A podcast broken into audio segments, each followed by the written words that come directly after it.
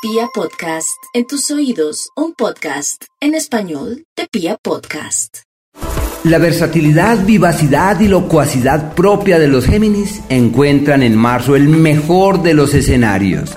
Así que no hay que dudar del hacer, hay que disponerse con el alma porque llegó la hora de lograr las metas, de acceder a ellas y de trabajar con el alma para poder destacarse en lo que realizan. Es el ciclo del logro, del mérito, de la prosperidad, de la visibilidad y todo lo que hablan, todo lo que dicen eh, tiene un impacto, tiene una repercusión.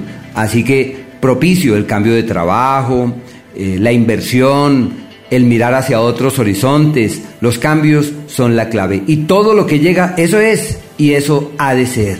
Pero también deben ser muy conscientes, sobre todo en el plano sentimental, que quienes ya tienen los Géminis, que tienen una relación del pasado, las contradicciones son toda una realidad. Con una actitud apacible, sosegada, serena, podrán sortear las cosas, podrán sobrellevarlas. Pero ya uno sabe que las cosas no son eh, fáciles como son tan visibles y su encanto y su magia sobre el sexo opuesto se evidencia, pues es inevitable que lleguen otras personas y que surja la posibilidad de eh, empezar un nuevo romance, de retomar el aliento en el amor y de mirar hacia otros lados. Una época muy favorable en ese sentido.